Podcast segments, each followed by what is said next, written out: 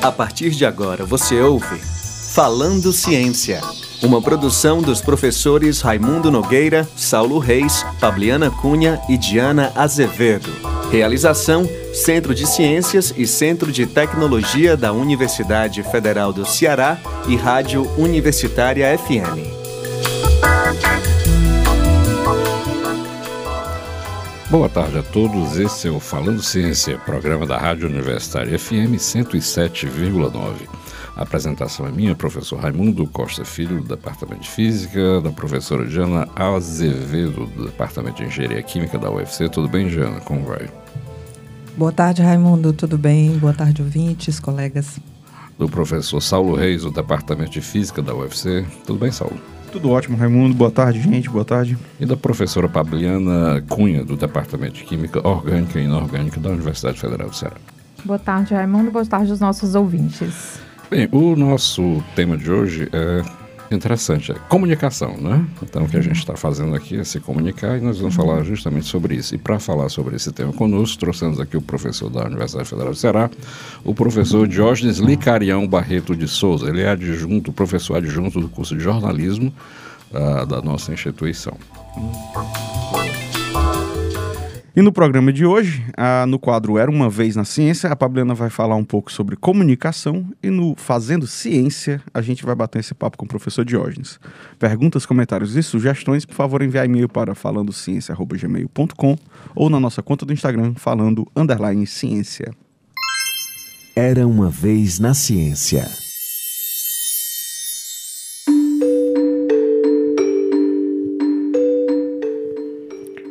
A palavra comunicação tem origem no latim comunicare, que significa ação de participar, compartilhar. Hoje em dia, a comunicação é um processo que envolve a troca de informações entre dois ou mais interlocutores de um grupo por meio de símbolos e regras mutuamente entendíveis entre estes interlocutores. Trata-se de um processo social primário que permite criar e interpretar mensagens as quais provocam uma resposta. Os passos básicos da comunicação são as motivações ou a intenção de comunicar, a composição da mensagem, a codificação e a transmissão das mensagens codificadas, a recepção dos sinais, a decodificação e, finalmente, a interpretação da mensagem por parte do receptor.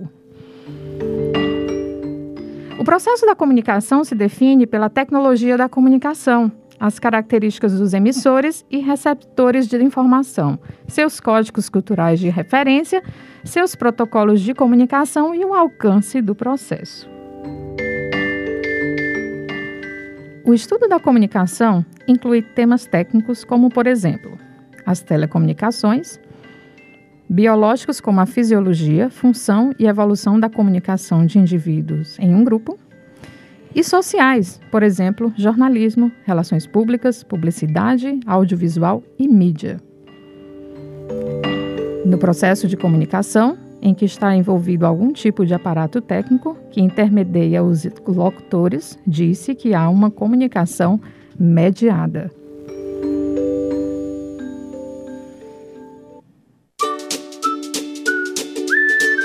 Fazendo Ciência.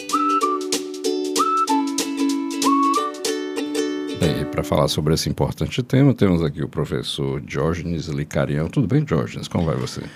Tudo bem, boa tarde, um prazer estar aqui. E o que é que você tem a nos dizer sobre esse storytelling aí contado pela Pabliana?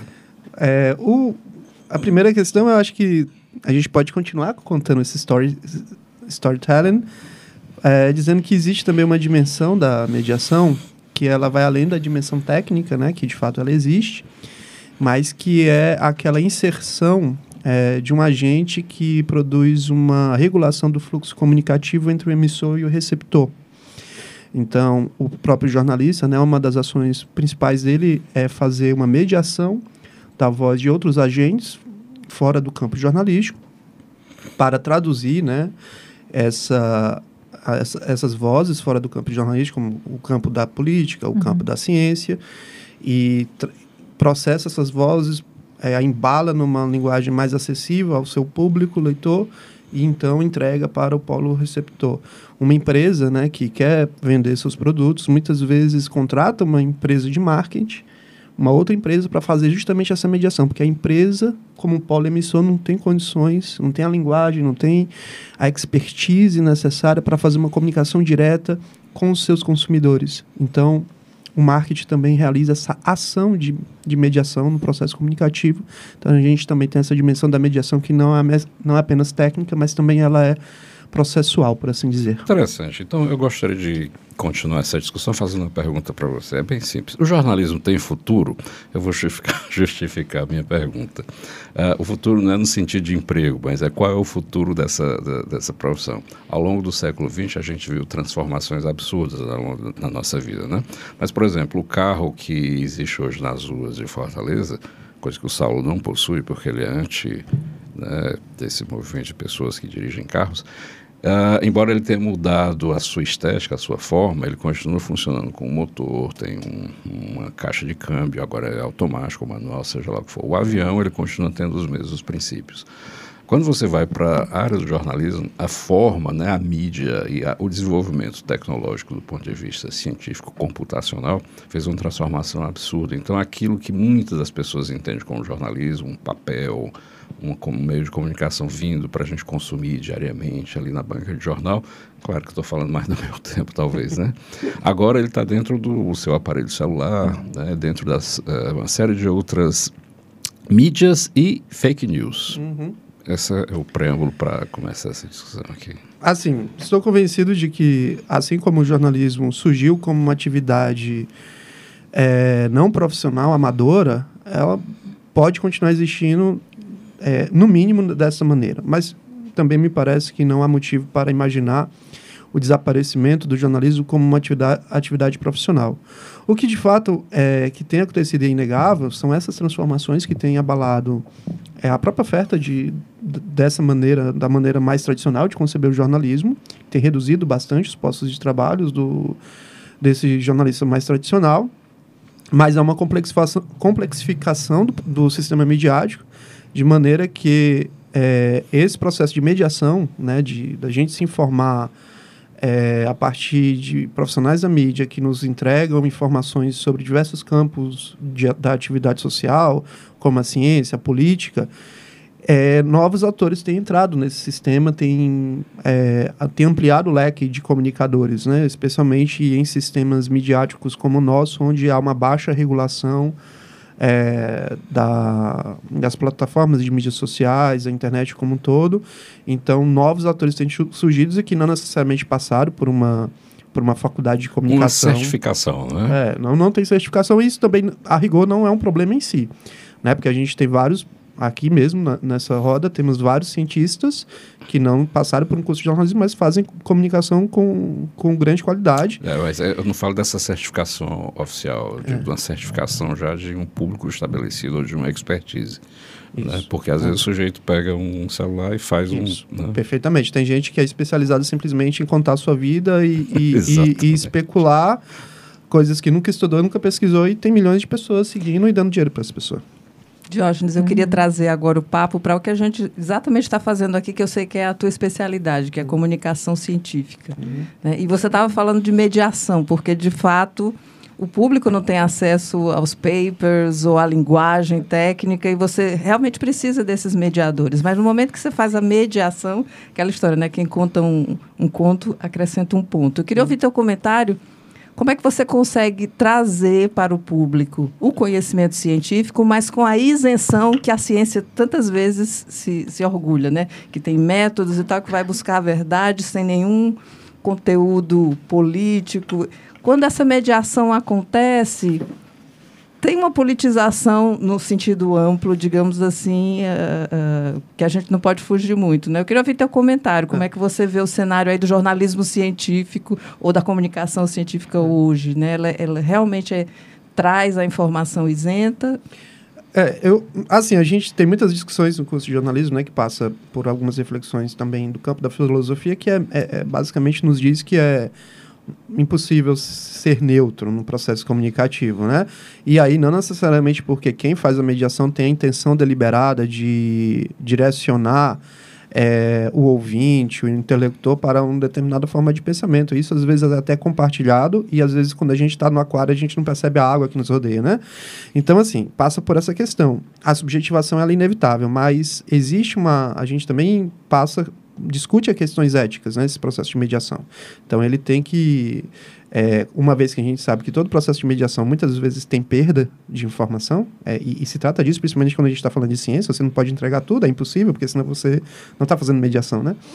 Então, mas como é que você é, abre as condições para que quem está ouvindo, se quiser, ter condições de, de ter a informação completa? É aí um, um dos processos, uma das técnicas que se discute, que se coloca muito, principalmente hoje no na, no meio das, das, comunicações digitais é você abrir as fontes. Então, você, no seu, no seu podcast, na, nas, nas suas notícias, é fornecer as fontes originais que foram consultadas para que, eventualmente, se quem, quem quiser consultar e verificar se você não falou bobagem, pode ir lá e, e consultar o, o, o, trabalho na íntegra ou as fontes é, originais na íntegra. Até porque outros mediadores também podem assim, peraí, não estou bem certo.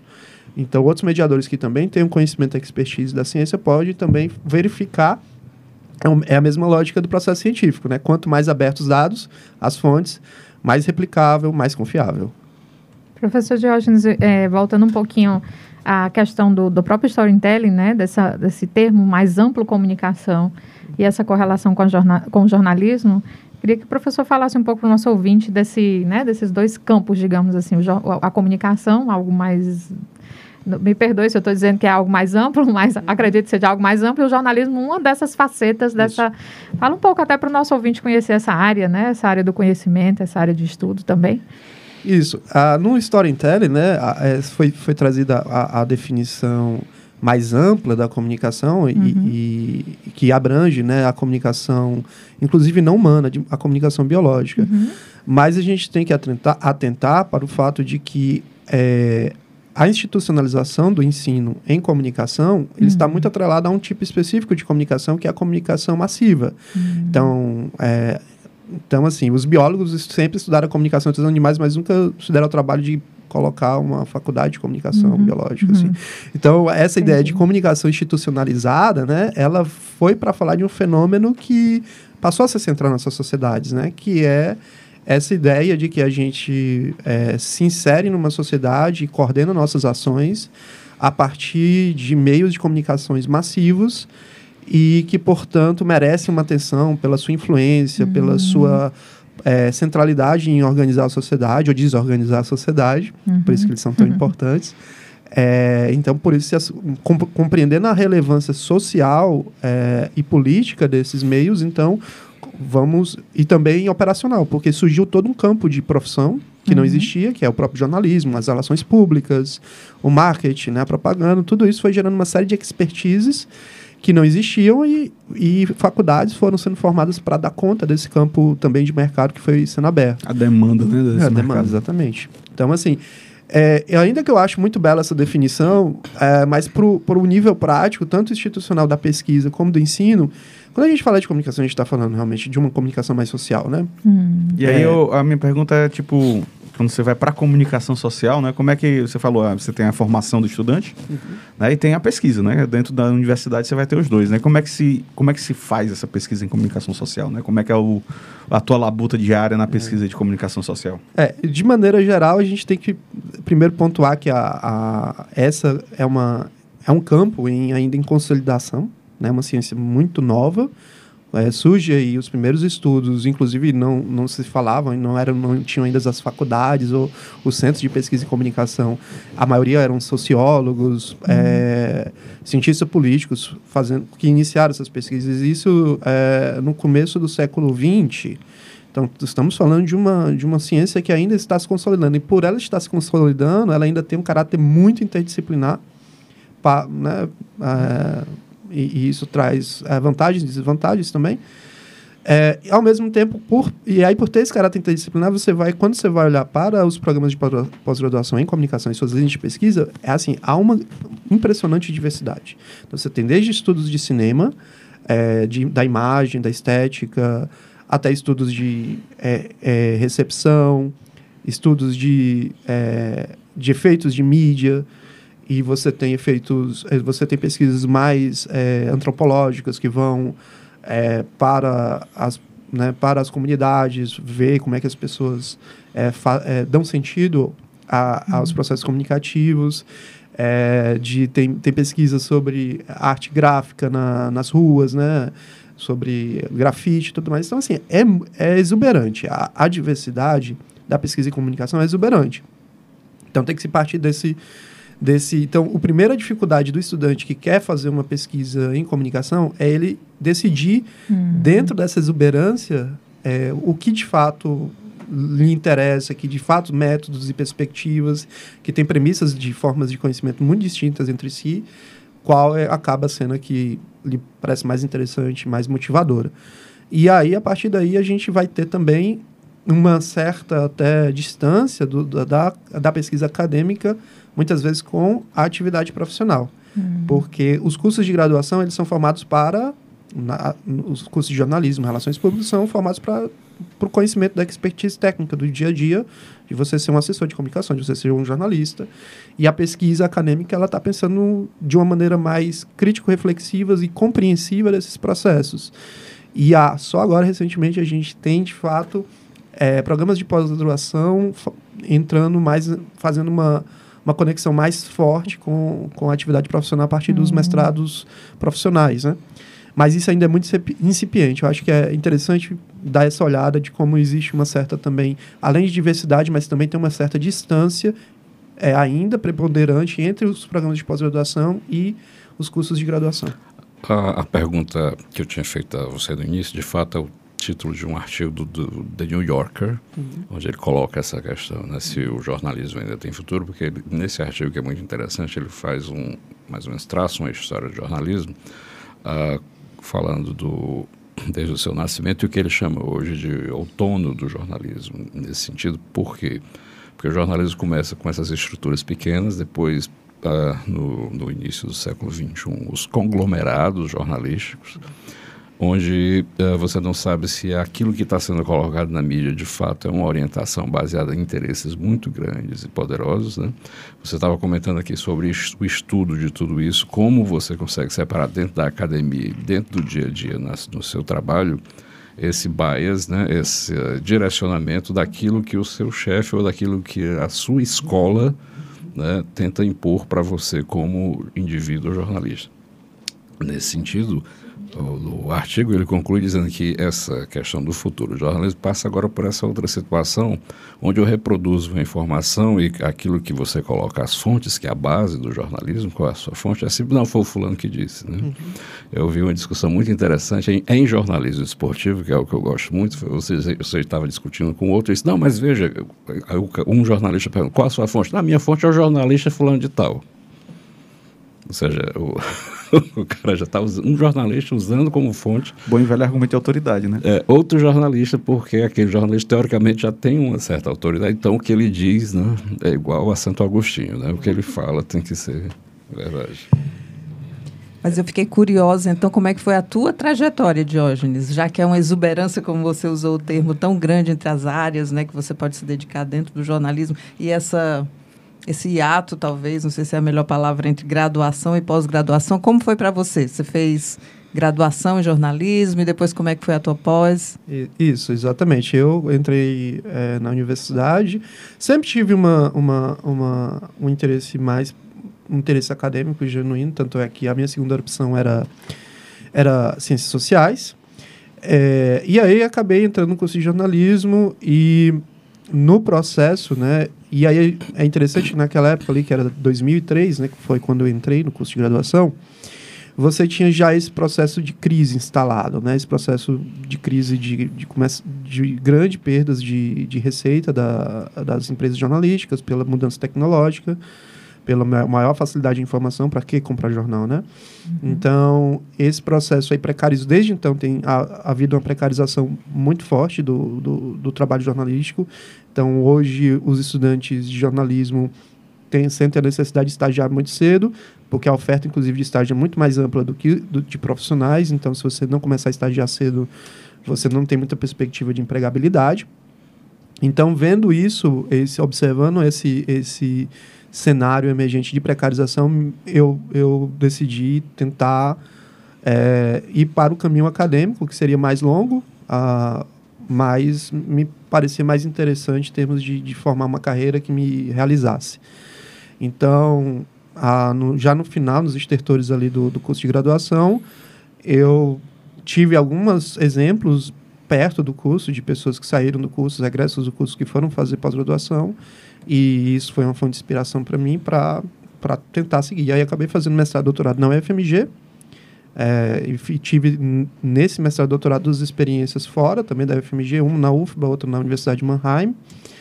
E essas experiências, assim, de fato mostraram que há, de fato, esse ato, efetivamente.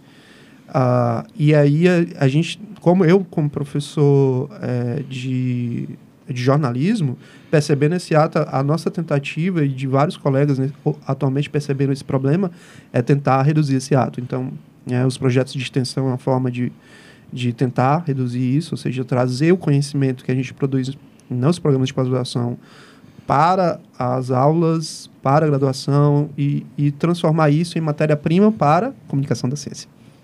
Bem, muito interessante. Eu acho que essa conversa deve ser continuada, porque temos que explorar esses aspectos acadêmicos, né? E, de fato, aquilo que o professor mais está é, focado hoje em dia, que aparentemente é esse trabalho, essa junção do jornalismo com o ambientalismo, que tem sido capa de todos os jornais, né? se a gente ainda pode usar esse termo capa, ou fonte de notícia em tudo que é mídia ultimamente. Uh, esse uh, tema jornalismo, né, Saulo? Ele aparece muito na literatura e na ciência, uh, e na ciência, e no cinema, né? Perfeitamente, Raimundo. Aí, conversando mais cedo com, com o Diógenes, o Diógenes citou um, um, filme recente, né, sobre, sobre a atuação do jornalismo na política americana, em particular. Né? Como é que é o, qual, qual era o filme mesmo, Diógenes? Eu esqueci rapidamente o, ter, a gente falou sobre dois filmes aqui antes do começo, né? Do, de a gente começar a gravar, que foi Todos os Homens do Presidente, que é um filme mais. Esse antigo, é o mais antigo, tá? mas antigo, é o segundo que tu falaste. E tem o Spotlight, que ganhou até Pronto. um Oscar, que é baseado também numa investi num, num trabalho. Um trabalho investigativo. investigativo também, né, que aconteceu. Que faz parte da postura do, da, da, da, profissão do, do jornalista. Né? Que é o jornalismo investigativo. É, né? Os dois têm a mesma linha né, de direção que ficam, vão contra o, o o sistema, né? um sistema político, outro sistema político barra religioso. Né? Uhum. O Spotlight ele fala sobre escândalos uh, que envolvem igreja. a igreja. É, e... o Todos os Homens do Presidente, uh, muita gente coloca como. Muita gente se tornou jornalista por causa do trabalho dos dois jornalistas que derrubaram um presidente americano. Que é, né? que é o escândalo de Watergate. Né? De Watergate, Exato. que derrubaram o Richard Nixon. Né? Bem, acho que a nossa conversa hoje dá uma pausa por aqui, tá certo? Uh, e a gente continua essa conversa num próximo programa. Né? Então, você pode acompanhar esse nosso programa toda segunda-feira às 14h30 na Rádio Universitária FM, com reprise aos sábados às 1h30 da tarde. O nosso conteúdo também é disponibilizado né, na famosa internet. né, é, no site da Universitária FM, radiouniversitariafm.com.br, também no Spotify, SoundCloud. Veja aí, né, como as coisas estão avançadas. Né? Bem, então agradeço a todos a presença dos colegas, a presença do Diógenes aqui, uma boa semana e até o nosso próximo Falando Ciência. Você acabou de ouvir Falando Ciência, uma produção dos professores Raimundo Nogueira, Saulo Reis, Pabliana Cunha e Diana Azevedo. Realização: Centro de Ciências e Centro de Tecnologia da Universidade Federal do Ceará e Rádio Universitária FM.